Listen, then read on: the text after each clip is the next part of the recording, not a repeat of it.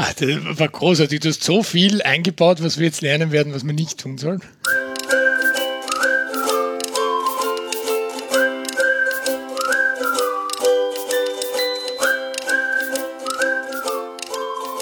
Hallo Gregor. Hallo Fabian. Hallo liebe Zuhörende. Wir haben heute wieder ein, eine klassische Folge, wie wir sie nennen, ähm, mitgebracht. Und zwar werden wir diesmal zu zweit ein Thema bearbeiten, mit dem wir in letzter Zeit immer öfters zu tun haben oder wieder mal öfters zu tun haben. Und zwar das Thema des, der Präsentation. Wie, wie präsentiere ich mich als Non-Profit-Organisation als, oder als Sozialunternehmen?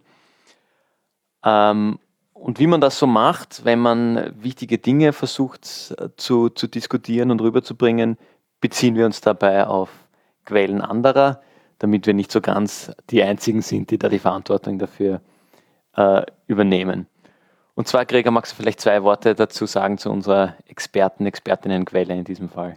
Ja, sehr gerne. Wir bedienen uns heute bzw. lassen uns inspirieren von Fineo, ist eine gemeinnützige Organisation, die sich vor allem mit dem Thema Wirkung beschäftigt, sitzt in Berlin und die bringen unter anderem, das habe ich auch schon äh, empfohlen, ein paar Mal das Kursbuch Wirkung heraus. Um, den Virkomat oder Virkometer, so dass ich es richtig rausbringe, habe ich letzte Folge auch erst empfohlen. Also ganz viele spannende Online-Tools, Tutorials, äh, bis hin eben zu ganzen Handbüchern. Und ähm, das Thema Wirkung, das haben die schon so richtig verstanden.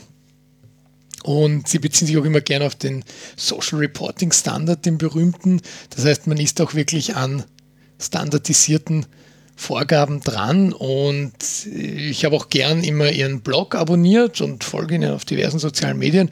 Und da ist mir vor kurzem eben der Artikel 10 Schritte zur erfolgreichen Projektpräsentation in unter 10 Minuten untergekommen. Und wer uns schon länger hört, die oder der weiß, ähm, 10 Minuten werden es bei uns nicht, wahrscheinlich ein paar mehr, aber trotzdem haben wir uns gedacht, wir besprechen einfach diese 10 Schritte äh, Schritte durch und teilen auch so ein bisschen Erfahrungen aus der Praxis.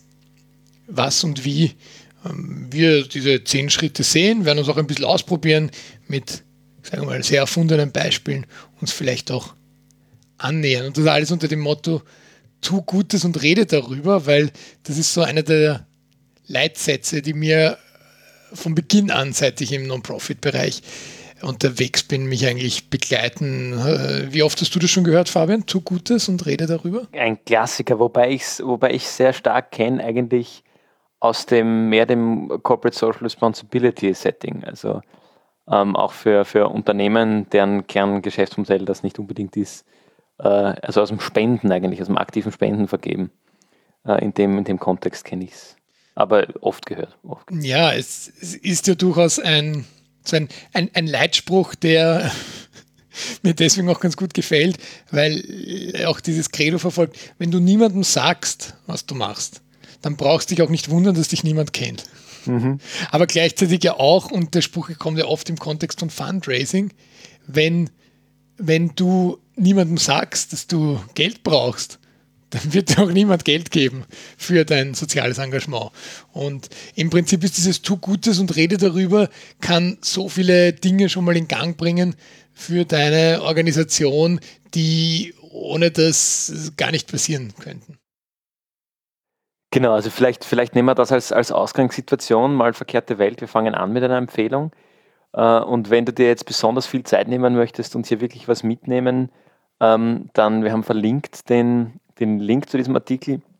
Kann es vielleicht nicht schaden, das schon mal im Voraus durchgelesen zu haben in unter zehn Minuten äh, und wir gehen dann damit ein bisschen in die Tiefe. Was wäre denn zum Beispiel, es geht um die Präsentation, ähm, deine Projektpräsentation, sagen wir, ähm, wir, wir fangen damit an, wir haben ein Projekt, das, das wollen wir präsentieren. Da kann, kann ja ganz verschiedene, es kann ganz verschiedene Aus, Ausgangssituationen haben. Gregor hat gerade schon angesprochen, das kann einfach die Suche nach Geld sein, das Fundraising. Äh, da muss ich auch wissen, was präsentiere ich und wie präsentiere ich das, was ich tue. Ähm, den, denjenigen, von denen ich Geld möchte. Das kann aber auch eine Netzwerkidee sein. Das kann auch einfach sein, ich suche nach Betroffenen, die ich mit meiner sozialen Idee erreichen möchte oder nach Erfüllungsgehilfen und Gehilfinnen etc. etc. Also da können ja verschiedene, verschiedene Gründe sein. Ähm, fangen wir zum Beispiel einfach, dass wir da ein bisschen einen Anhaltspunkt haben, mit einem, mit einem erfundenen Projekt an. Äh, und ich würde sagen, für, für die, die Sie gehört haben, nehmen wir da die Organisation aus unserer Folge Duocracy, äh, weil das eine Organisation ist, die an fiktiver Tiefe schon etwas gewonnen hat, wo wir da Gregor und ich vielleicht ein bisschen weiter reingehen können.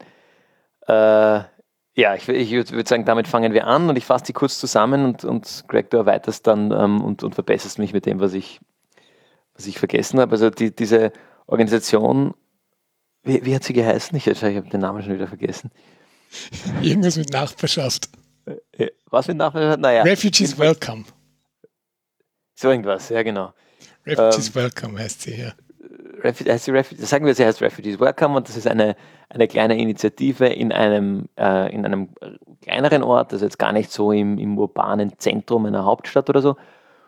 Und die wir sind damals ausgegangen eigentlich sozusagen von der Situation 2015, da, da kommen Geflüchtete in diesen Ort und eine kleine Organisation hat damals begonnen, da zu helfen und, und ähm, Aktionen mit diesen Geflüchteten zu, zu machen und, und die zu unterstützen.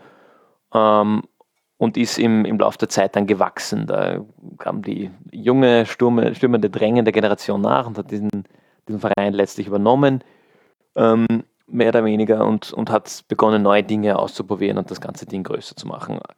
Und da gab es dann ein breites Portfolio an, an Tätigkeiten, an Aktivitäten, die mit diesen Geflüchteten passieren ähm, und, und vorangetrieben wurden, bis hin zu internationaler Vernetzung mit anderen europäischen Projekten, die ähnliche Integrationsarbeit leisten. Also das ist so ungefähr die, diese Organisation, die macht solche Sachen wie gemeinsam Deutsch lernen, äh, Bewerbungstrainings und auch Unterstützung bei zum Beispiel beim Rechtsweg, um, um Asyl zu bekommen, aber eben auch internationale Vernetzung, solche Themen wie ähm, Share Your Story, äh, dass, dass man ein bisschen die Bevölkerung rundherum aufmerksam macht auf die Hintergrundgeschichten von den Menschen, die da als Geflüchtete in diesen Ort gekommen sind. Oder, Gregor? Das, das wäre mal ein, ein, eine schöne, schon nicht sehr strukturierte, aber eine Präsentation der Organisation. Ach, das war großartig. Du hast so viel eingebaut, was wir jetzt lernen werden, was wir nicht tun sollen. sehr gut. Sehr gut. Insofern grandios, weil wir wussten ja nicht mal, wie die Organisation heißt und der Tipp kommt gar nicht vor. weil das sind so No-Nas, ähm, aber das ähm, stelle ich gern dazu, ähm, was, was nämlich wirklich nicht vorkommt, ähm, sattelfest zu sein. Und das ist jetzt natürlich ein übertriebenes Beispiel, dass wir so tun, als ob wir den Namen unserer Organisation nicht kennen. Oder sagen, wir haben schon so lange nicht mehr darüber gesprochen. Das kann jetzt wirklich ein realer Fall sein, dass man nach der ganzen Covid-Situation dann ewig nicht mehr auf irgendwelchen Netzwerkveranstaltungen war, weil man sagt, ähm, Online-Formate, ähm, da war der Rahmen so nicht da. Oder da schreibt mir oft auf ein Board oder sowas online. Da hat man viel Zeit, sich auch vorzubereiten. Dass man dann einfach so ein bisschen eingerostet ist, äh, ist eine Organisation zu präsentieren auch. Und sattelfest, das heißt jetzt nicht im, in unserem übertriebenen Beispiel, dass ich den Namen der Organisation jetzt nicht wirklich kenne, sondern sattelfest, das heißt ja auch, ähm, in welchen Kontexten könnte da, wo ich gerade bin, die Organisation schon mal aufgetaucht sein oder einfach Hard Facts, äh, wie, wie viele Menschen arbeiten bei uns oder seit wann gibt es uns und so weiter. Also das vielleicht so als Tipp vorangestellt, aber der erste Tipp, der hier auch in diesem Blogartikel steht, konzentrieren Sie sich auf die Bedarfslage. Und da steht drunter so schön, fangen Sie nicht bei Adam und Eva an. Und Sie führen das auch auf, äh, weiter aus, um die Genese ihres Projekts zu erzählen. Ja, also die, die Gründungsgeschichte, der Gründungsmythos, das treibt uns in der Organisation an. Ja, das mag schon sein. Aber 2015 ist jetzt auch schon ein bisschen länger her und dazwischen ähm, globale Pandemie und so weiter. Sprich, es ist halt jetzt nicht mehr das Thema, was vielleicht äh, 2016 noch alle ähm, vom Ofen hervorgeholt hat und gesagt hat, boah, voll super, er macht es mit Geflüchteten. Ähm, sondern der, der Kontext, das ist auch Common Knowledge. Ja? Jeder weiß, dass 2015 einfach viel mehr Menschen geflüchtet nach Westeuropa kamen als in den anderen Jahren und dass dann viel auch sich politisch geändert hat. Sprich, da stellt sich dann eben auch die Frage, wie sehr muss ich das dazu erzählen, auch wie das entstanden ist. Oder zum Beispiel, ähm, ich bleibe jetzt, wir werden viele Negativbeispiele heute einbauen, aber einfach um das auch klar zu machen. Wir müssen jetzt nicht erzählen, dass wir am Anfang auch äh, Deutschkurse angeboten haben, aber das machen wir jetzt schon seit vier Jahren nicht mehr. das interessiert niemanden, wenn es einfach nicht mehr angeboten wird. Ähm, was wahrscheinlich interessant ist für die Geschichte, uns gibt es seit 2015 als Reaktion auf die damalige Migrationsthematik. Das würde eigentlich schon reichen als Entstehungsgeschichte, meiner Meinung nach. Wie siehst du das, Fabian? Genau, das würde eigentlich schon reichen. Und was, was da natürlich äh, ein, eine Falle ist, die ich auch, und jetzt plaudere ich wieder ein bisschen aus der, aus der fördergebenden Sicht, die ich, die ich an FFG immer wieder einnehmen darf, ähm, ist, dass sich die Gründer und Gründerinnen da verwirklichen in solchen Texten. Schaut, was wir schon alles geschafft haben. Äh, wir haben angefangen mit einem kleinen, äh, mit einer kleinen Garage und jetzt haben wir ein Gebäude mit eigenen Workshopräumen und Turnsälen und so weiter. Das kann interessant sein, das ist aber eben nicht die Bedarfslage. Wenn ich so ein Projekt präsentiert bekomme, das Erste, was ich mal wissen möchte, und sei es jetzt als Fördergebender, ähm, aber auch als potenzieller Mitarbeitender oder vielleicht auch als Betroffener dem, der geholfen werden soll, ist, was macht sie eigentlich? Was ist eigentlich das Grundding, das adressiert wird? Das heißt eigentlich die, die Problemlage und hier nennen sie es halt die Bedarfslage, was ist das Problem, das zu lösen ist. Und das ist lustigerweise, das hört man ja auch in diesen Startup-Blogs en masse, ähm, dass man irgendwie um, um, sich ums Problem kümmern soll. Und das ist vielleicht manchmal der Anfang, aber sehr schnell, äh, und das ist jetzt gar nicht, gar nicht exklusiv auf den, auf den Non-Profit-Sektor, fast im Gegenteil, sehr schnell wird dann dieser Mythos, der natürlich intern, wie du sagst, eigentlich ein, ein, ein Teil der Organisationskultur ist, wird dann nach außen getragen und zur Beschreibung der Organisation gemacht und beantwortet eigentlich keine Fragen von denen, die jemand hat, der, der so eine Präsentation zu sehen bekommt oder zu hören bekommt. Ja, vor allem jetzt bei unserem konkreten Beispiel Refugees Welcome. Warum sollte jemand, warum sollte jemand, ähm, und jetzt, jetzt haben wir uns schon wieder verplappert, das heißt ja gar nicht Refugees Welcome, jetzt haben wir schon so lange falsch benannt. Eben, weil Refugees Welcome war doch die, war ja die echte Organisation, also die, dieser Claim eigentlich. Ja, so, wir dürfen es jetzt auflösen. Refugees Leave heißt natürlich die Organisation. Jetzt haben wir so oft unser falsches Beispiel genannt, um es zu verdeutlichen, wie schlecht man auf so einen Pitch vorbereitet sein kann, dass wir es uns jetzt schon selbst vereinnahmt haben. Also Refugees Leave. Ja, also sie wohnen ja in diesen Häusern, die oft Genau, stimmt, werden. so war das. Und ähm, in dem Beispiel macht sich ganz klar, ja, das war damals ein äh, aktuelles Thema 2015, 2016. Und jetzt muss ich aber auch klar machen, die Bedarfslage aus heutiger Sicht. Ich kann mich also nicht darauf äh, verlassen und zurücklehnen, dass das halt irgendwann mal eine tolle Idee war und jetzt gibt es uns halt aus der Tradition heraus, weil dann interessiert sich niemand dafür, für die Präsentation. Das heißt, ich muss immer wieder diese Dinge, die ich vorbereite, die ich in Erfahrung bringe meine Präsentation immer wieder hinterfragen, wie aktuell ist das noch? Nämlich in beide Richtungen. Erstens, wie sehr beschreibt das noch die Tätigkeiten der Organisation? Aber wie sehr ist überhaupt noch der Bedarf da? Also das Thema Bedarf, äh, wir sprechen jetzt schon sehr lang drüber, das ist eigentlich das A und O und deswegen natürlich der allererste Tipp. Gerade bei Non-Profit-Organisationen, bei, bei sozialen Organisationen, die einen gesellschaftlichen Mehrwert stiften wollen, wo nicht das Ziel Profit mal ganz oben steht, ist es, da ist es natürlich unumgänglich, dass man weiß, wie die soziale, gesellschaftliche Bedarfslage wirklich ausschaut, die man adressieren möchte. Mhm. Und das zu jedem Zeitpunkt. Das kann sich natürlich schnell verschieben und verändern. Mhm. Und so simpel dieser erste Tipp schon mal, mal klingt oder so, so kurz, ähm, das A und O schon gesagt, ich kann das viel besser in Worte fassen oder auch für mich als Organisation schon mal herausfinden, wenn ich mich sehr ausführlich mit äh, der Wirkungslogik hinter meiner Organisation auseinandersetze. Also alles schon in den letzten Episoden vielfach erwähnt. Input, Output, Outcome, Impact.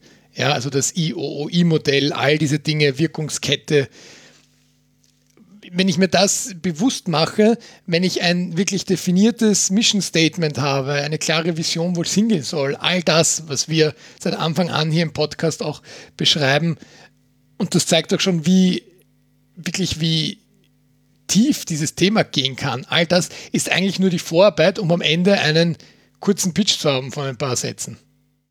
Und ähm, an, an, der, genau, an der Stelle vielleicht noch ein, ein Punkt zu dem, dem Wirkungsmodell. Stichwort Bedarfslage. Da hilft es auch, sich mal das bestehende Problem, das man lösen möchte, anzuschauen und dessen aktuelle Wirkungskette danach zu befüllen. Das heißt nicht nur, wie wirke ich in meiner Lösung, sondern wieso ist das Problem, das momentan ein Problem ist, eigentlich da? Wie funktioniert das? Und wie ist dort die Wirkungskette? Warum sind Hausnummer Obdachlose auf der Straße? Was, was ist der Prozess, der da vorher passiert, dass jemand auf der Straße sitzt und, äh, und kein Obdach hat?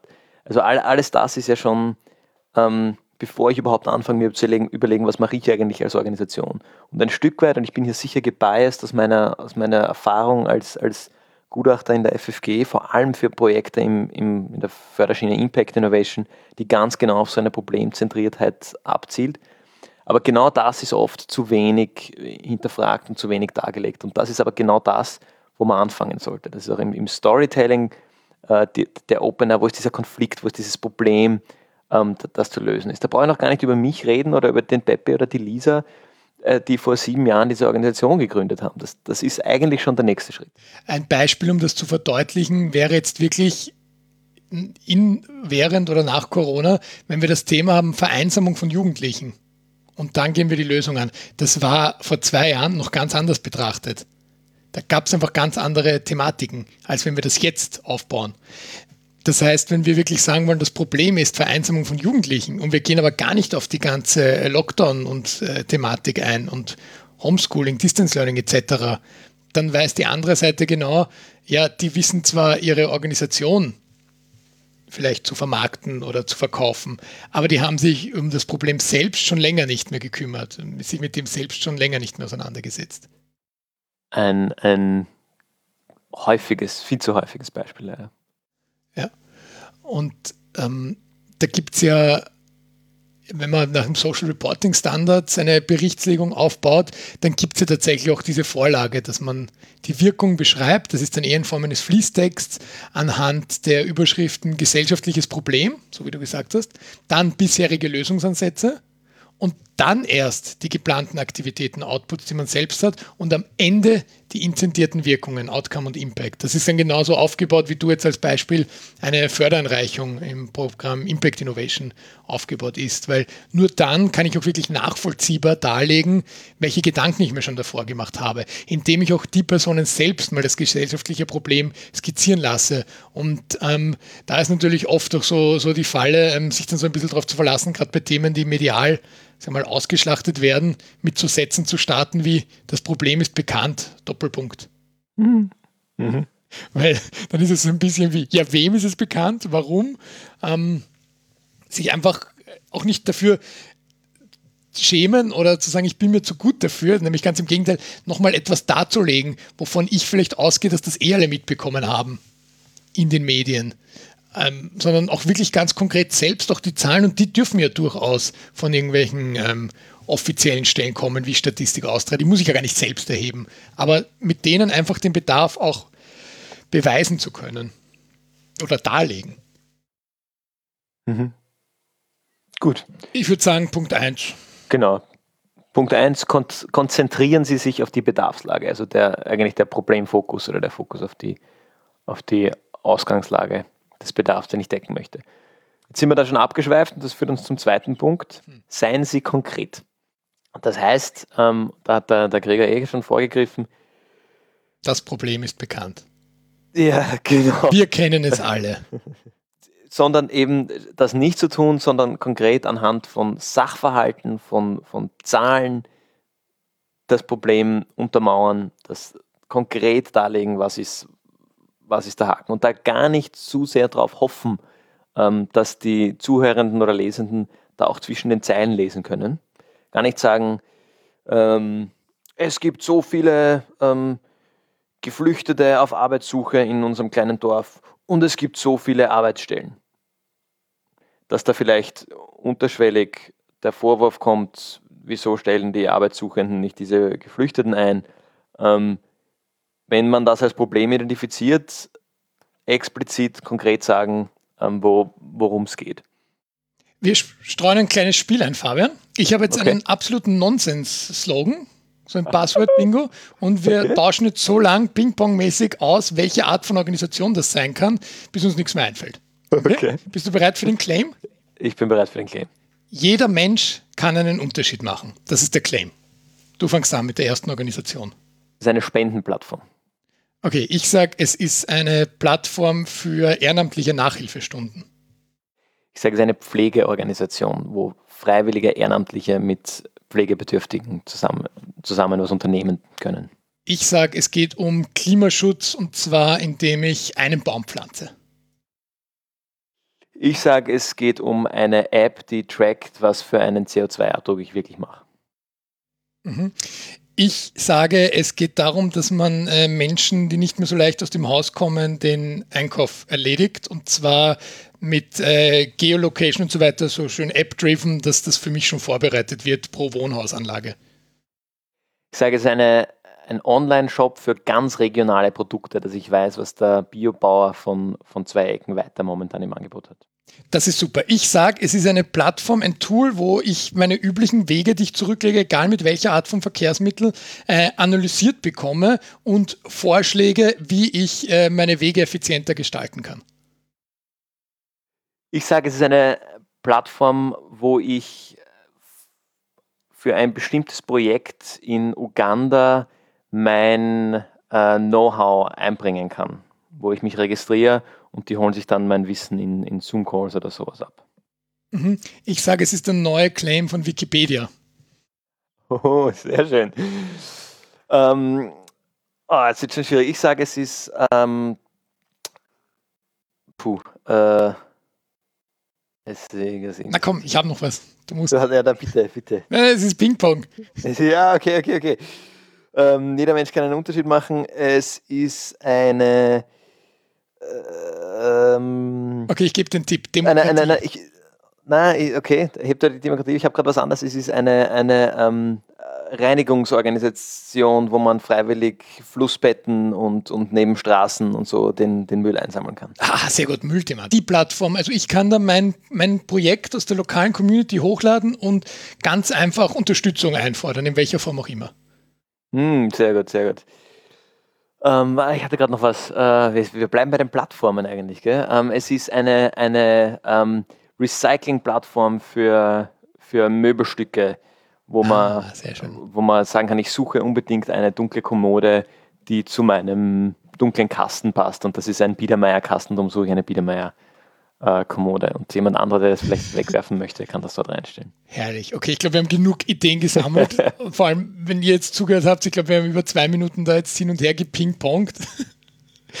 Schreibt uns das gern in die Kommentare. Schreibt es uns gerne äh, auf Twitter at gemeinwohlpod oder auf Instagram gemeinwohlgeplauder oder schreibt es uns als E-Mail geplauder at gemeinwohlgeplauder. Genau, da schreibt sie rein, ihr seid zu, ihr seid äh, zu wenig konkret. Wir sind zu wenig konkret. Nein, nein, schreibt uns Vorschläge, welche Organisation wir gemeint haben. Jeder, es ist jetzt urfies, ich habe keine Ahnung, es werden sicher genug Non-Profits stehen ja, auf ja, voll, Website. Voll. Ähm, vielleicht haben wir sogar eine davon genannt, jetzt in unserem Beispiel. Ähm, wir haben das tatsächlich jetzt wirklich spontan gemacht. Also wir haben da keine Liste offen mit, ähm, mit Organisationen, die das wirklich sagen. Aber nur um das einfach zu verdeutlichen, ja, seien Sie konkret. Also wenn ich sage, ähm, wir heißen Better World und unser Claim ist, jeder Mensch kann einen Unterschied machen. Kein Mensch weiß danach, worum es geht. Das ist jetzt, das ist jetzt sehr auf den, auf den Namen, ähm, weil sich das da besonders niederschlägt. Aber das, das sickert auch oft in die, in die Präsentationen ein, ähm, seien das jetzt schriftlich oder mündliche Form. Und was, was bei Finea steht, das finde ich sehr, sehr richtig beobachtet. Komplexe Sach Sachverhalte werden oft abstrakt dargestellt. Und das führt dazu, dass man sich eigentlich überhaupt nichts darunter vorstellen kann. Äh, und da, da, sind wir wieder beim, beim nächsten Schritt, bevor wir, bevor wir ja schon zum dritten Punkt kommen. Ähm, einfach nur Sachverhalte und, äh, und Kennzahlen rauswerfen, äh, bringt überhaupt nichts. Weil dann sind wir eben in der Abstraktion. Das ist genau wie das Beispiel, das ich vorgenannt habe mit den arbeitssuchenden Geflüchteten und den, und den verfügbaren Arbeitsstellen, sondern zwischen denen ganz konkret ähm, auf den Punkt kommen, was ist wirklich, ähm, ja, worum geht es wirklich. Mhm. Das heißt, bei unserem Beispiel jetzt, damit wir den Punkt auch mhm. abpacken können, Refugees Live, ähm, mhm. wäre es zu unkonkret, wenn wir sagen würden, ähm, Integration von Geflüchteten.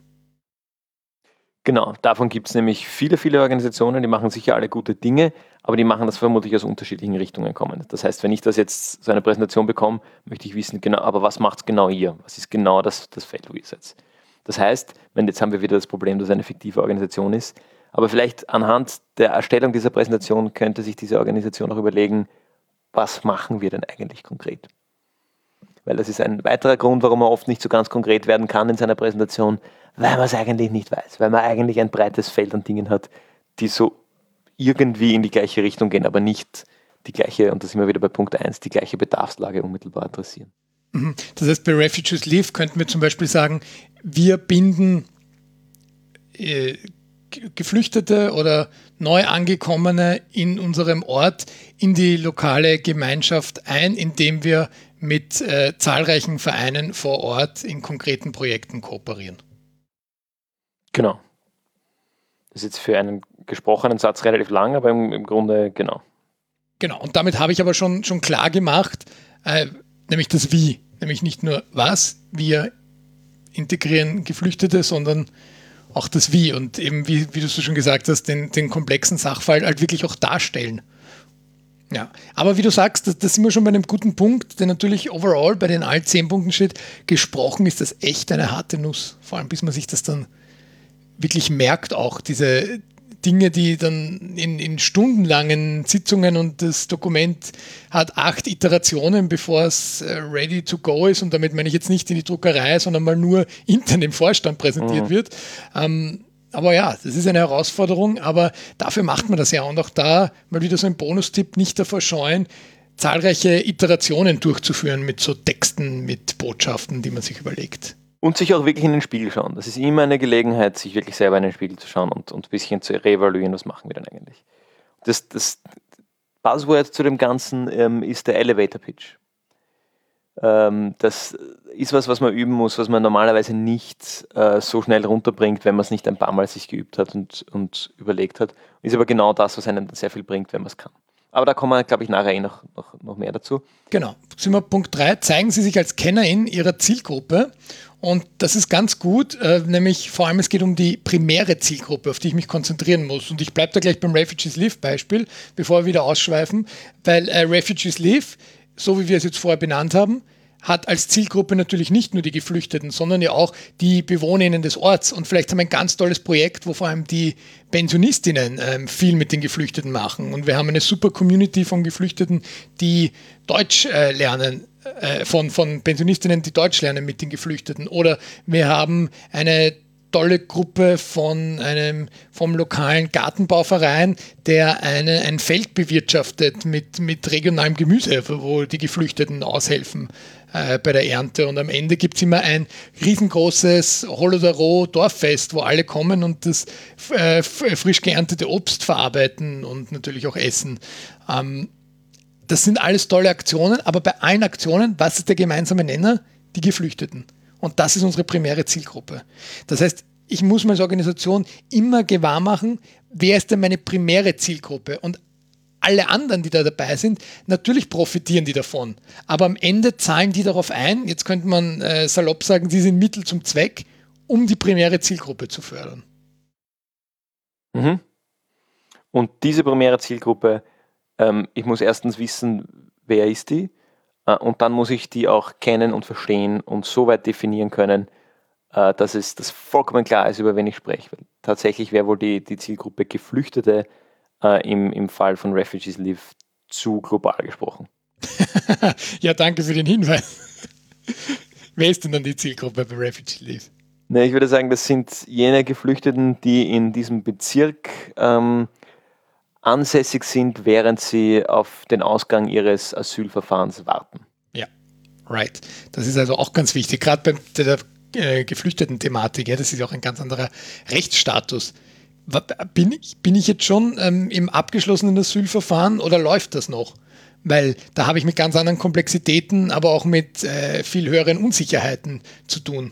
Und dann mache ich auch eine ganz andere Art von Projekten, weil da geht es ja noch nicht um äh, Geflüchtete ausbeuten, ähm, sondern die, die dürfen ja nicht mal äh, arbeiten zum Beispiel, solange der Asylstatus nicht geklärt ist. Also all diese Dinge, die, wo man einfach nachschärfen muss. Ganz genau, Fabian. Und wenn wir zwei da so salopp äh, sagen, wir bereiten uns jetzt vor, um das dem äh, Bezirkshauptmann äh, vorzustellen, ähm, schön und gut, und der wird als erste Frage stellen, äh, was sind das jetzt für Geflüchtete? Sind die, haben die jetzt einen geklärten Asylstatus oder sind die noch im Verfahren?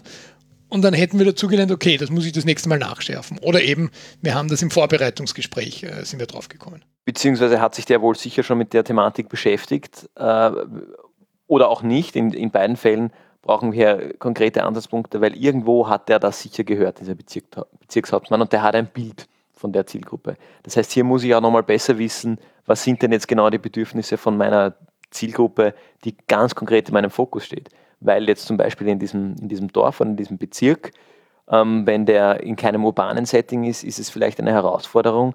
Die dürfen nicht arbeiten, die haben relativ wenig finanzielle Mittel, die müssen aber zur Erledigung ihres Asylstatus immer durch drei Dörfer dingeln, um zur, zur Bezirkshauptmannschaft zu kommen zum Beispiel oder wo auch immer sie sich halt, halt melden müssen. Das ist wieder ein Problem, das haben ganz konkret die Geflüchteten dort und nicht die Geflüchteten in Wien. Ja, und da steht im Blogartikel auch ganz gut, äh, machen sie deutlich, dass sie ihre Zielgruppe kennen und wissen, wo der Schuh drückt. Weil wenn wir dann äh, im lokalen Autohaus sind und sagen, oh, wir brauchen unbedingt äh, einen, einen Bus, einen Kleinbus gesponsert, damit die Geflüchteten in, in den äh, Garten im, im Nachbarort kommen können, um ihn auch zu bepflanzen. Und äh, der im Autos fragt, ähm, haben die überhaupt einen Führerschein? Und wir sagen, äh, hm, äh, ja, puh dann ist es jetzt wieder ein übertriebenes Beispiel. Aber genau die Dinge sind die, die wo ich mir vorher auch äh, gewahr werden muss. Ähm, welche Adresse bin ich auch und weiß ich genug über meine Zielgruppe, wenn ich mein Projekt präsentiere? Weil es kann nichts Schlimmeres passieren, als dass ich als, ich, ich komme ja, also ich komme ohne dass ich mich dagegen wehren kann als Experte oder als Expertin in so ein Gespräch, wenn ich meine Organisation vorstelle. Dann kann also nichts Schlimmeres passieren, als dass ich äh, eine, eine fachspezifische Frage nicht äh, beantworten kann. Und mit fachspezifisch meine ich jetzt nicht, dass die Frage gestellt wird, wie viele Geflüchtete gibt es derzeit in ganz Westeuropa? Das muss ich nicht wissen bei meinem lokalen Projekt. Aber wie viele Geflüchtete gibt es überhaupt im Bezirk? Und ich sage, zwischen 10 und 100, dann wird er wahrscheinlich auch die Augen rollen und sagen, das sind jetzt 10 oder sind es 100. Das ist jetzt schon eine wichtige Information. Und ähm, Hand in Hand damit spielt ein, ein gerade in so, so sozial orientierten Projekten immer wieder das Thema, ähm, wenn die Frage kommt, habt ihr mit denen schon drüber gesprochen? Oder wollen denn die das eigentlich? Muss muss man so weit in dem Thema drinnen sein, dass man genau weiß, was sind deren Bedürfnisse wirklich. Weil es hilft nichts, wenn ich jetzt meinen Kleinbus kriege, damit sie den Garten im übernächsten Dorf bepflanzen können, wenn die das eigentlich gar nicht interessiert oder sie das nicht können oder ihre Probleme eigentlich ganz woanders liegen. Und das ist oft etwas, was man von außen auch gar nicht sieht. Das heißt, ich muss, wenn ich einer Zielgruppe helfen möchte, mit dieser Zielgruppe interagiert haben, bevor ich meine Lösung fertig, fertig durchdacht habe und präsentiere. Punkt 4. Bereiten Sie ein kurzes Statement als Türöffner vor. Da sind wir jetzt bei dem, was du Elevator Pitch genannt hast, Fabian. Ja. Das ist ja ähm, eher so aus der Startup-Szene bekannte Begriff Elevator Pitch. Ähm, wir kennen aber alle in, in Österreich zumindest auch die Fernsehsendung Zwei Minuten, zwei Millionen. Da geht es genau darum, dass der Pitch auch wirklich zwei Minuten äh, dauert. Ähm, und äh, hier schreiben sie auch tatsächlich von zwei Minuten. Also einfach um auf so eine Situation auch vorbereitet zu sein. Ich persönlich finde zwei Minuten sogar noch immer zu lang. Ich finde, ja, absolut. Aber es geht jetzt, es geht nämlich darum, ich mache ein Projekt und ich wünsche mir seit Monaten, dass die, die, weiß ich nicht, die zuständige Ministerin für mich Zeit findet. Und dann bin ich bei einem Event, wo ich weiß, da ist die dran. Und äh, die ist nur zwei Tische von mir entfernt. Und ich nehme mir ganz fest vor, ich gehe zu ihr hin. Oder ich sehe sie, das ist auch auf der Klassiker, die müssen dann immer früher weg. Immer. Und ähm, oft halt nicht in der Pause, sondern so mittendrin, damit sie ja nicht aufgehalten werden. Aber die, die richtigen Profis, die halten sie ja trotzdem auf. Aber nicht im Sinne von, ah, ich wollte eh mit ihnen reden, ähm, hätten sie kurz Zeit, sondern die gehen dann auf hin und sagen, ah, guten Tag, Rutner, mein Name von Refugees Live.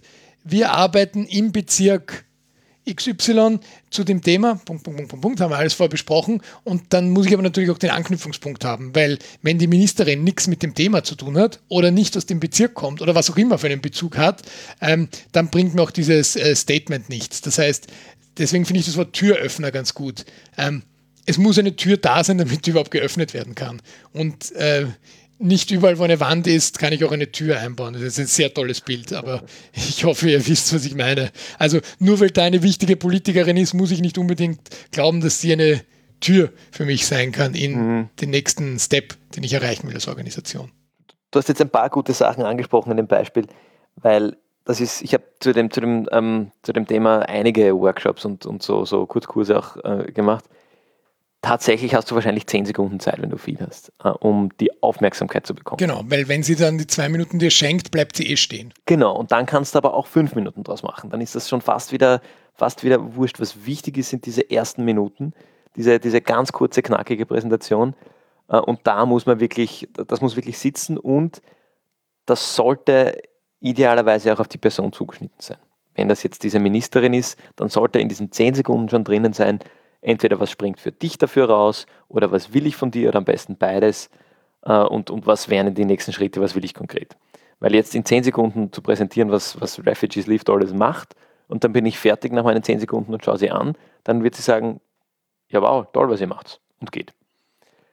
Da, da, muss gleich reinkommen, wo, wo hängen wir, wo brauchen wir sie und wo kann sie uns helfen. Also das, das muss man sich auch überlegen und das sind dann die, die wirklich professionellen Netzwerker und Netzwerkerinnen, und ich kenne das aus Brüssel zum Beispiel, die gut organisierten Events in Brüssel schicken im Voraus eine Attendance List mit Foto aus. Ich weiß nicht, wie das jetzt datenschutzrechtlich ist, aber da weiß ich genau, wer kommt und wie diese Personen aussehen, wofür die stehen, was die können und kann mir im Voraus meine Netzwerkstrategie zurechtlegen. Und da brauche ich für jede Person meinen eigenen Kurzpitch. Das ist schon sehr, sehr weit gegriffen jetzt, ähm, aber das ich finde, das zeigt auch ein bisschen, welches enorme Potenzial man rausholen kann aus diesen kurzen Statements, ähm, aber auch welche Gefahr das birgt, dass man, dass man sowas nicht vorbereitet hat. Ja, als Tipp schreibt Fineo auch, fokussieren Sie sich auf das unbedingt Wichtige und bringen Sie auf den Punkt, was Ihr Projekt einzigartig macht. Haben Sie den Mut, alles andere wegzulassen. Da, damit würde ich sagen, leiten wir über zum nächsten Punkt, weil der, der sehr schön, finde ich, darauf reagiert. Das ist die Nummer 5. Vermeiden Sie platte Werbesprüche. Und das ist natürlich die Gratwanderung. Wie breche ich mein, meine Präsentation auf 10 Sekunden herunter, äh, ohne damit in, die, in, die, in den Werbesprech zu verfallen? Äh, und das, ja, das ist eine, eine Aufgabe. Das ist, wie du Gregor vorher gesagt hast, das ist auch ein Prozess, der dauert lange. Der hat einige Iterationen innerhalb der Organisation, bis man wirklich soweit die Kernthemen hat, okay, was sind die Punkte, die ich in zwei Minuten oder wenn man dann wirklich gut ist, in zehn Sekunden runterbringen möchte. Mhm. Und um vielleicht nachzuschärfen, weil das auf dem ersten Gedanken vielleicht sehr ähnlich klingt zu dem Beispiel, wo wir vorher hatten, jeder Mensch macht einen Unterschied. Da geht es auch noch konkreter. Ich, ich muss mir auch jetzt nicht unbedingt einen tollen Werbespruch überlegen, der auf meine Organisation passt, dass wir sagen, ähm, mit jedem integrierten Geflüchteten in dem Bezirk sowieso ähm, verändern wir ein Leben. Dann ist es schon sehr konkret auch auf unsere Organisation. Aber trotzdem merkt man schon, das klingt wie ein Werbespruch. Weil da muss man wieder überlegen, was heißt denn jetzt verändern wir ein Leben? Was heißt integriert?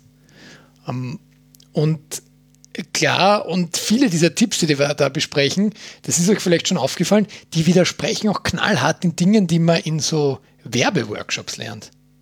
Wenn man mit so Storytelling-Profis zusammenarbeitet oder mit Leuten aus der Werbebranche kommend, die empfehlen vieles, was eigentlich in eine andere Richtung geht als diese zehn Tipps hier. Ich glaube, da sind wir beide jetzt ein bisschen, bisschen voreingenommen aus unserer persönlichen Erfahrung.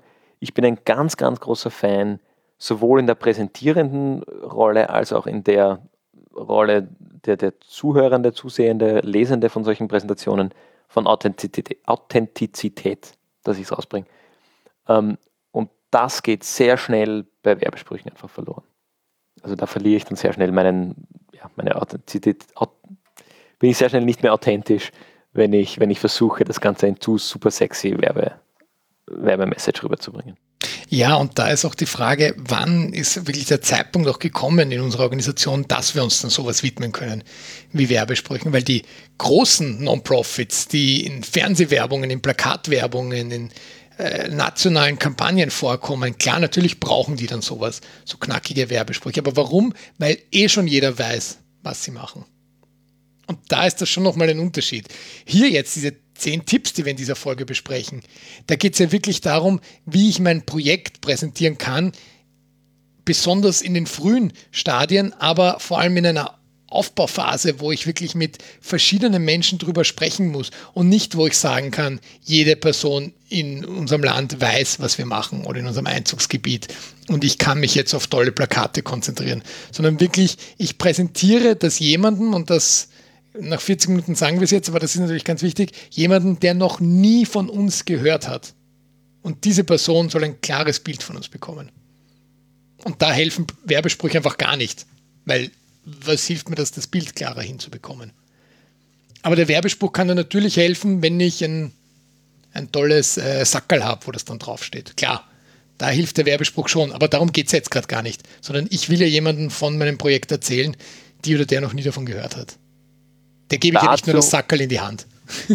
genau, genau. Und, und dazu zählt dann wieder der sechste Punkt, stellen Sie die Besonderheiten Ihres Projekts heraus. Das heißt, die, die klassische USP ähm, sollte auf jeden Fall erkennbar sein. Das widerspricht wieder ein, ein bisschen der, der, klassischen Werberichtung, wie du, wie du sagst, Gregor.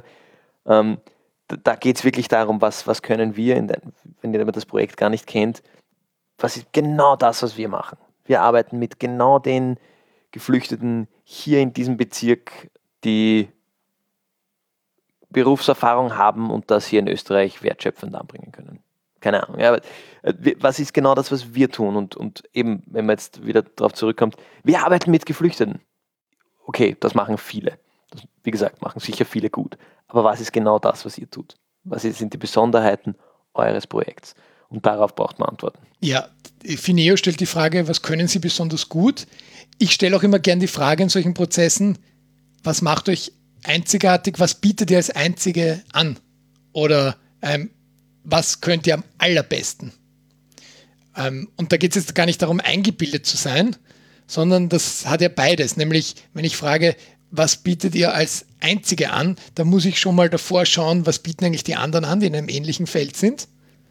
Aber dann kann ich das auch leichter beantworten, was nämlich wirklich unsere Einzigartigkeit, unsere Besonderheit ist. Und vielleicht ist es simple as that, dass wir das einzige Projekt mit Geflüchteten sind, wo ein großes Feld zur Verfügung gestellt wurde, wo wir regionales Obst und Gemüse anbauen, kann sein.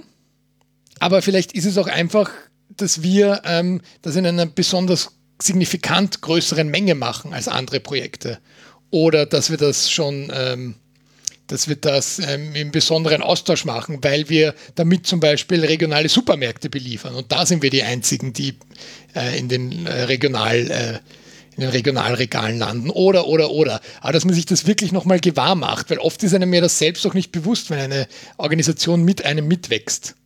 Genau, und was du gesagt hast mit den Supermärkten, das ist dann nochmal ein, ein, ein Thema, das einem da, finde ich, bewusst sein sollte, weil einfach nur die Einzigen zu sein in was macht nicht unbedingt eine, eine sinnvolle Besonderheit aus, weil wir sagen, wir sind die einzigen, äh, die einzige Flücht, Geflüchtetenorganisation, wo 90 Prozent unserer Mitglieder nach maximal 26 Tagen einen Handstand beherrschen. ja, das ist sicher was, was uns einzigartig macht, aber das bringt überhaupt niemandem was. Also der Nutzen dieser Besonderheit sollte da, da auch ganz klar äh, im, im Vordergrund stehen. Ja, und da hilft es natürlich auch nicht einfach nur Kennzahlen aneinander zu reihen, die jetzt besonders positiv sind, ähm, sondern eben wirklich die Besonderheit des Projekts haben, weil Kennzahlen wie so und so viele unserer Teilnehmenden sind mit dem Angebot zufrieden und das ist über 90 Prozent, ja, das muss einen nicht verwundern, das hat jeder Non-Profit. Weil die Leute, die am Angebot partizipieren, die machen das ja, weil es ihnen gefällt. Also da auch wirklich drüber überlegen, ist das jetzt was Besonderes oder nicht. Punkt 7 zeigen Sie die Resultate Ihrer Arbeit. Da sind wir vielleicht beim Sackerl, ich weiß nicht.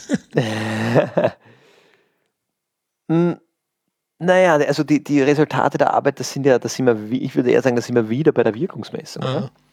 Also das, das ist, ähm, das ist jetzt vielleicht dann irgendwann was, wo, wo, man auch wieder aufpassen muss, weil der, der, dieser Blog-Eintrag ist ja nicht nur auf dieses, diese 10-Sekunden-Pitch, von dem ich jetzt dauernd rede, zugeschnitten, sondern das ist ja auch durchaus, wenn ich tatsächlich mal in Hausnummer einer Keynote meine, meine Präsentation vorstellen äh, meine Organisation vorstellen darf. Ähm, aber die, die Resultate sind ja auch, sind dann das andere Ende. Man hat vorher vorgestellt das Problem und den Bedarf und da sollten eigentlich die Resultate dann, dann reinspielen. Das heißt, wir skizzieren am Anfang das Problem, das wir zu lösen gedenken oder für dessen Lösung es uns gibt. Und dann müssen wir aber auch irgendwann liefern, und das sind unsere Ergebnisse in der Lösung. Da sind wir, ähm, ja, da, da, funktioniert unser, unser Programm so gut. Hausnummer, ähm, 60 Prozent der Geflüchteten, die bei Refugees Live mitmachen, haben, bevor sie die, den Asylstatus bestätigt bekommen, bereits genug soziale Verbindungen und Integrationsfortschritte ähm, gemacht, um nachher oder um, um, sobald sie einen Asylstatus haben, als voll integrierte Mitglieder unserer Gesellschaft zu agieren. Große Frage, wie misst man das natürlich? Auch das ist dann die, die, die nächste Frage. Ähm, aber das wäre zum Beispiel was, wo man sagt, okay, und das sind unsere Resultate. Problem ist die fehlende Integration von mir aus, wenn, wenn, wenn das das Problem ist. Und unser Resultat ist, dass wir das lösen. Das ja, wenn du, wenn du fragst, wie misst man das, dann sind natürlich auch immer äh, Aussagen von den Leuten, die mitgemacht haben oder äh, an welcher Stelle auch immer, entweder unterstützend oder teilnehmend, durchaus legitim. Oder eben ganz simpel, eben, dann sind wir schon bei den Kennzahlen, aber bei den sinnvollen, eben nicht so und so viele sagen, das Programm war toll, sondern wir können sagen, ähm, so und so viele ähm, hatten ein, äh, sind nach dem, ähm, nach dem positiven äh, Asylverfahren weiterhin im Ort äh, wohnen geblieben. Dann ist das plötzlich eine Zahl, die wirklich eine Aussage macht, weil dann darf ich von mir behaupten, wir fördern die Community in allen, in allen Seiten. Oder ähm, so und so viele Leute haben sie unterstützt beim Asylverfahren und äh, pro Fall ist das eine Quote von so und so viel, zum Beispiel. Aber wenn man sich die Frage stellt, wo kriege ich diese Zahlen her? Da auch noch ein kleiner Tipp. Äh, Prototyping ist dafür auch gut geeignet, dass man sagt, wir haben das mal ausprobiert im kleineren Rahmen. Und deswegen können wir sagen, im kleineren Rahmen hat das so und so funktioniert. Wir sind jetzt davon überzeugt, dass es im größeren Rahmen so und so sich weiterentwickeln wird. Das heißt, wir haben das gemacht mit 16 Geflüchteten in äh, XY-Dorf und wir glauben, dass das was ist, was im ganzen Bezirk funktionieren kann, in allen 26 Gemeinden zum Beispiel. Äh, und vielleicht noch ein Nachsatz zu sowohl diesen, diesen Ergebnissen als auch den, den Zitaten.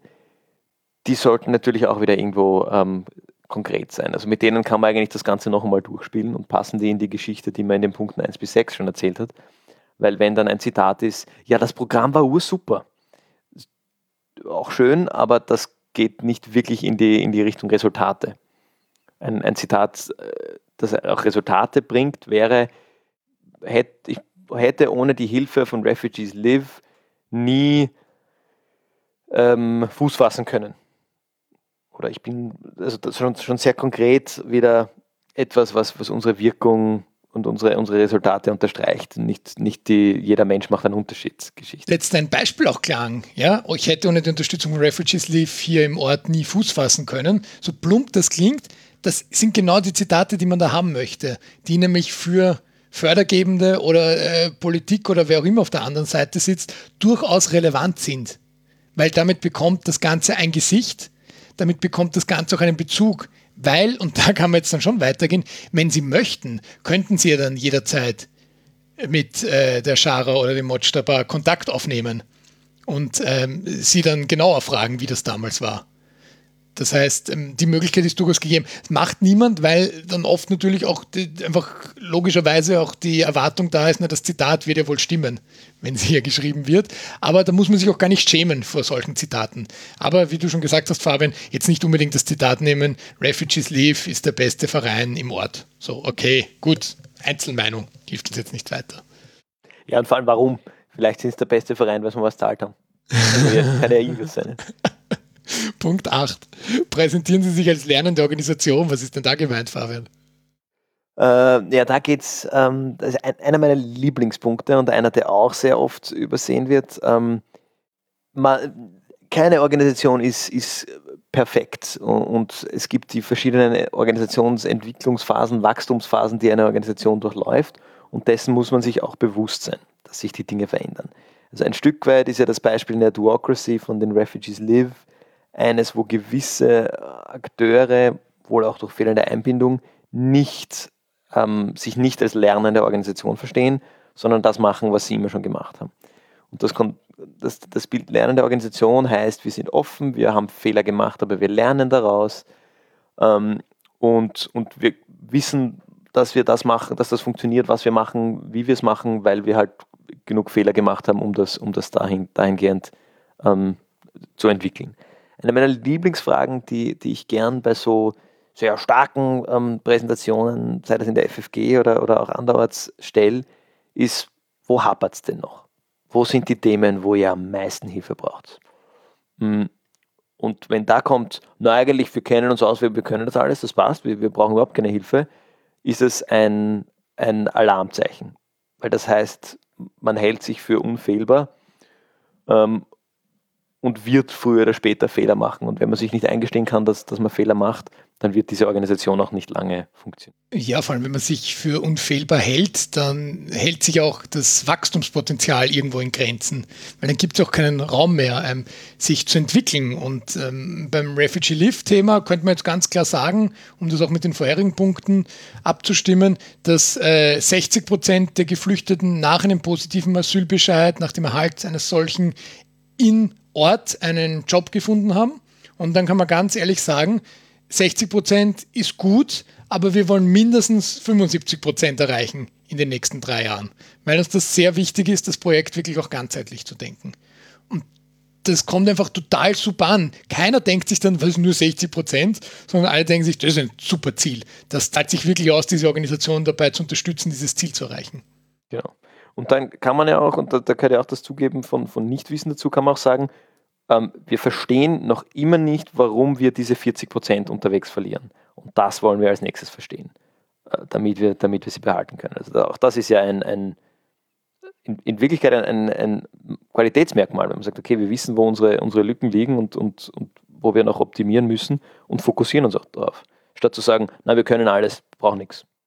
Punkt 9. Bleiben Sie in einer Kurzpräsentation unter 10 Minuten, finde ich extrem konkret, aber Sie führen es dann eh auch aus, dass äh, Sie einerseits sich darauf beziehen, dass es genug Studien geben, dass beim Schauen von Videos zum Beispiel nach zwei Minuten die Aufmerksamkeit sinkt. Also da gibt es auch diverse ähm, so ähm, äh, Studien, ja, eher aus der, aus der Werbebranche und Content Creator Szene, dass man sagt, das optimale YouTube-Video ist irgendwo äh, acht Minuten lang, glaube ich, plus minus. Ich, ich kenne sieben Minuten, ja genau. Ja, ja genau, irgend sowas in, in dem Bereich. Äh, Sie mit diesem Tipp 9 meinen, ist, äh, selbst wenn ich die Einladung erhalte, dein Projekt vorzustellen, äh, zum Beispiel, es gibt ja oft bei so lokalen Serviceclubs, ähm, und die, die geben die jetzt nicht vor, jetzt den zeitlichen Rahmen, sondern fragen, na, wie lange willst du reden über dein Projekt? Nicht sagen, na, eine Stunde, weil ich könnte unendlich viel erzählen.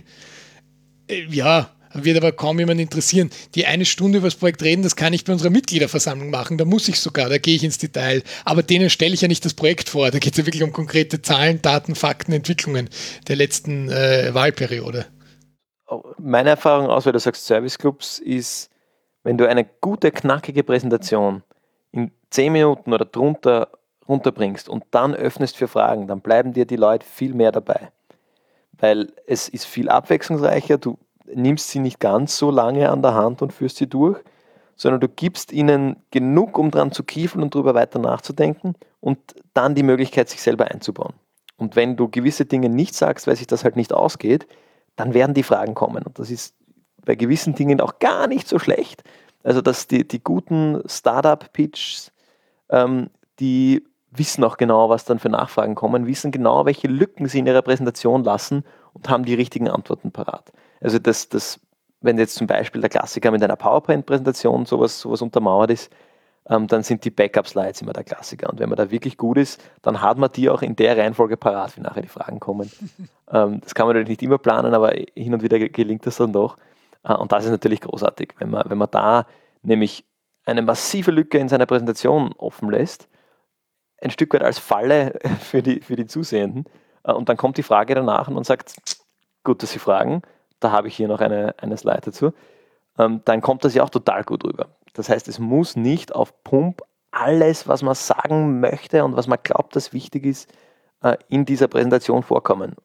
Weil wenn sie dann 60 Minuten dauert, dann hat man überhaupt nichts davon. Weil das, die, der Content kam zwar vor, aber es hat niemand ihn mitgenommen. Punkt 10, das ist der Hausübungspunkt. Halten Sie weiterführende Unterlagen bereit. Und äh, Fineo wäre nicht Fineo, wenn Sie da nicht natürlich einen wirklichen Jahresbericht ähm, vorschlagen. Sie verlinken dann in diesem Blogartikel ein, ein weiteres äh, gutes Tutorial, wo einfach so kleine Tipps und Tricks sind, wie man so einen Jahresbericht erstellt. Von, wenn man das noch nie gemacht hat, bis hin zu, wir wollen jetzt wirklich einen kompletten Social Reporting Standardbericht verfassen. Ähm, und man muss auch immer nach Kontext überlegen, reicht jetzt Hochgl der Hochglanzfolder oder vielleicht auch nur ein Flyer, Vorder- und Rückseite, oder ist es halt doch mehr, was man mitgeben will? Und gerade diese umfassenden Jahresberichte, boah, die rauben Zeit. Weil die müssen ja nicht nur geschrieben werden, die müssen ja nicht nur gelayoutet und gedruckt werden, sondern da müssen ja auch davor die Daten erhoben werden ein ganzes Jahr, damit ich überhaupt so einen Jahresbericht schreiben kann. Aber es zahlt sich einfach total aus, weil äh, spätestens für Förderungen muss ich sowieso Berichte abgeben und wenn ich einfach einen Hochglanz-Jahresbericht schon habe, dann ist das einfach mein Bericht. Manchmal wollen die die Zahlen dann noch in einem eigenen Excel-Sheet, okay, ist dann auch schnell erledigt. Ähm, aber es vermittelt natürlich einen ganz anderen Eindruck von der Organisation, nämlich auch was die Seriosität angeht, in all den genannten Punkten. Nämlich nicht nur, dass die Wirkung sich überlegt wurde, und die Bedarfslage dargestellt wird. Nicht nur, dass er, obwohl er vielleicht umfassend ist, trotzdem sehr konkret ist, gerade bei den ersten Seiten dass man die Zielgruppe kennt, indem man auch wirklich die Zielgruppe darstellt in dem Bericht. Dass äh, Statement, Eingangsstatements ganz klar ersichtlich sind, äh, grö größer geschrieben oder so schöne Headline-Seiten. Dass äh, platte Werbesprüche hoffentlich nicht überall vorkommen, sondern nur auf der Titelseite oder irgendwie dazwischen. Aber man sieht einfach, klar, es ist ein umfassender Bericht, dass die Besonderheiten herausgestellt werden, indem über die eben ausführlicher geschrieben wird und zeigen Sie Resultate Ihrer Arbeit. Das wird einfach dargelegt. Präsentieren Sie sich als lernende Organisation. Tolle Berichte sind immer die, die auch die Ziele für die nächsten Jahre schon darlegen. Und wenn ich das alles dabei habe in so einem Bericht ähm, und aber vorher das Interesse geweckt habe, dann habe ich eigentlich die, die optimalen Bedingungen, um dann darauf aufzubauen. Genau, und da, da, da, ist wieder ganz wichtig im, im, Gesamtbild und deshalb ist es, ist es auch wichtig, dass man sich solche, solche Präsentationen genau überlegt und ich habe es vorher schon genannt, das Stichwort Authentizität. Wenn man jetzt irgendwelche Plattenwerbesprüche druckt, um bei einem gewissen Fördergeber einen, einen Fuß in die Tür zu bekommen, und die sind aber ähm, als Werbesprüche sexy für den, und wenn der dann unseren Jahresbericht liest, kommt er drauf, das ist eigentlich ein Widerspruch zu dem, was in dem Jahresbericht steht, äh, dann kann man sich viel kaputt machen auch. Das heißt, ähm, hinter alledem, was wir, was wir hier jetzt aufgezählt haben, hinter allen diesen zehn Punkten steht die, die volle Authentizität, ähm, die auch volle Transparenz ermöglicht. Das heißt nicht, dass man alles allen aufs Auge drücken muss, aber das sollte in sich ähm, stringent sein. Das klingt jetzt ja no, na, eh, aber auch das ist was, und da, da, verweise ich gerne auf unsere Folge zum Thema immer einreichen bei Förderungen, ähm, wo man dann doch, und das passiert einfach, sich schneller mal verbiegt, um doch irgendwo an einen Stakeholder zu kommen oder eine Förderung. Und das führt schnell dazu, dass man sich, dass man sich zerspragelt. Also ein Grund mehr, auch sich diese Präsentationen genau zu überlegen und zu wissen, was für Inhalte werden wir hier präsentieren und wie spielen die zusammen mit allem anderen, was man so über uns findet, inklusive den Unterlagen, die wir, die wir im Nachhinein noch, noch mitgeben. Und damit ein weiterer Spruch, den man immer wieder hört, wenn man sich tiefer in die Non-Profit-Thematik einarbeitet und Rat und Tat bei Erfahreneren sucht. Das beste Marketing, das macht kein externer Profi, das macht keine Agentur für euch. Das machst du, weil meistens ist die Person, die sich darüber informiert, wie können wir das Marketing verbessern für unsere Organisation, ja die, die dann äh, auch am besten dafür geeignet ist. Und oder, vielleicht ist es ja gleich oft die gleiche Person, das macht euer Vorstand, weil ihr vertretet die Glaubwürdigkeit, ihr wisst, was bei euch passiert, ihr könnt das alles darstellen und wie gesagt, sich da irgendwelche Profis an die Seite zu holen, das können nur die, die großen Tanker, nenne ich sie gerne, die, ähm, die wirklich schon etabliert sind und die bekannt sind. Und apropos Tanker, Fabian, ich komme zu meiner Empfehlung dem Nadelöhr begegnen, ein Artikel von Otto Schama, ähm, in deutscher Übersetzung, obwohl Otto Schama eigentlich selbst Deutsch spricht, gibt es in sehr vielen Sprachen. Er hat das Original auf Englisch geschrieben und er nimmt als Anlass den großen Tanker, der den äh, Suezkanal ähm, belegte. Wir erinnern uns alle an diese Geschichte im Frühjahr 2021 und nimmt ihn so ein bisschen sinnbildlich für, wie träge die Gesellschaft ähm, noch immer reagiert auf die Entwicklungen der Pandemie und wie sehr äh, systemisches Denken uns daraus helfen kann. Und das finde ich,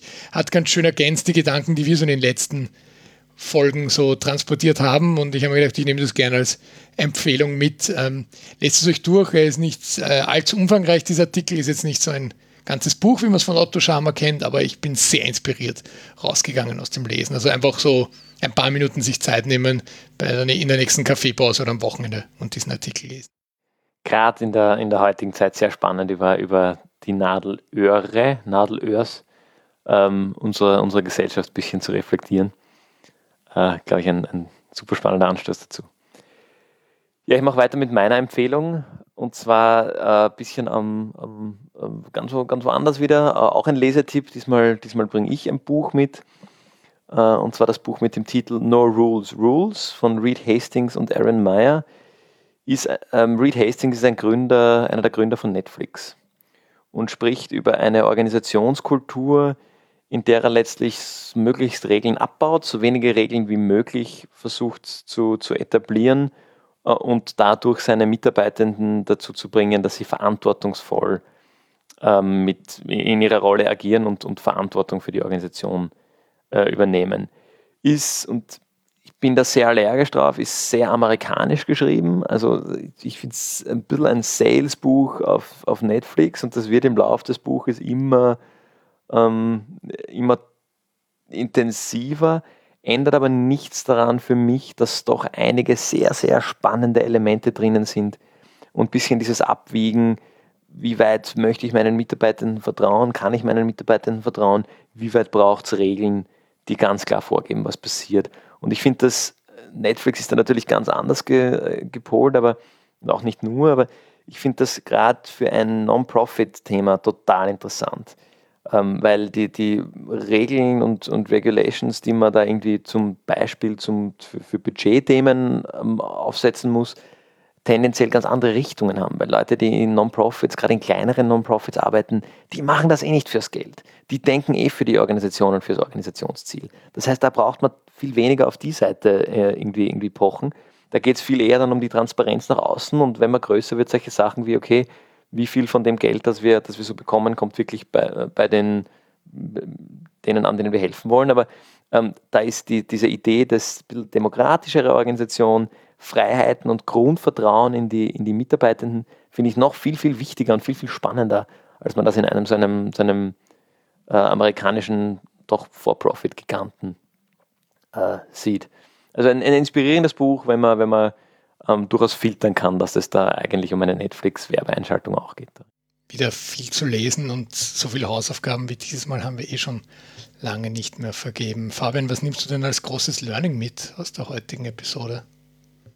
Was nehme ich als großes Learning mit? Ich glaube, ein Learning, das mir selber aufgegangen ist, während wir diese zehn Punkte ähm, durchgegangen sind, ist tatsächlich das, womit wir auch ein bisschen angefangen haben, man muss als Organisation wirklich sich ganz nackert ausziehen und vor den Spiegel stellen können und das wieder und wieder auch machen, weil alles, was passiert, läuft irgendwie am gleichen Punkt zusammen. Und das geht dann eben so weit, dass der Jahresbericht und die Präsentationen irgendwie alle, alle stringent sein, sein sollten. Und das kann man einerseits machen, indem man alles rapide kontrolliert und schaut, dass es da keine Widersprüche gibt, oder einfach wirklich eine stramme, ist jetzt ein, ein sehr starkes Wort, aber eine klare, konkrete Mission und Vision für seine Organisation hat, die alle, die drin mitwirken, verstehen. Und wenn nach diesen klaren Werten das Ding funktioniert, dann ist es auch einfacher, dass alles, was da so herausgeht und nach außen kommuniziert wird, in dieses Bild hineinpassen.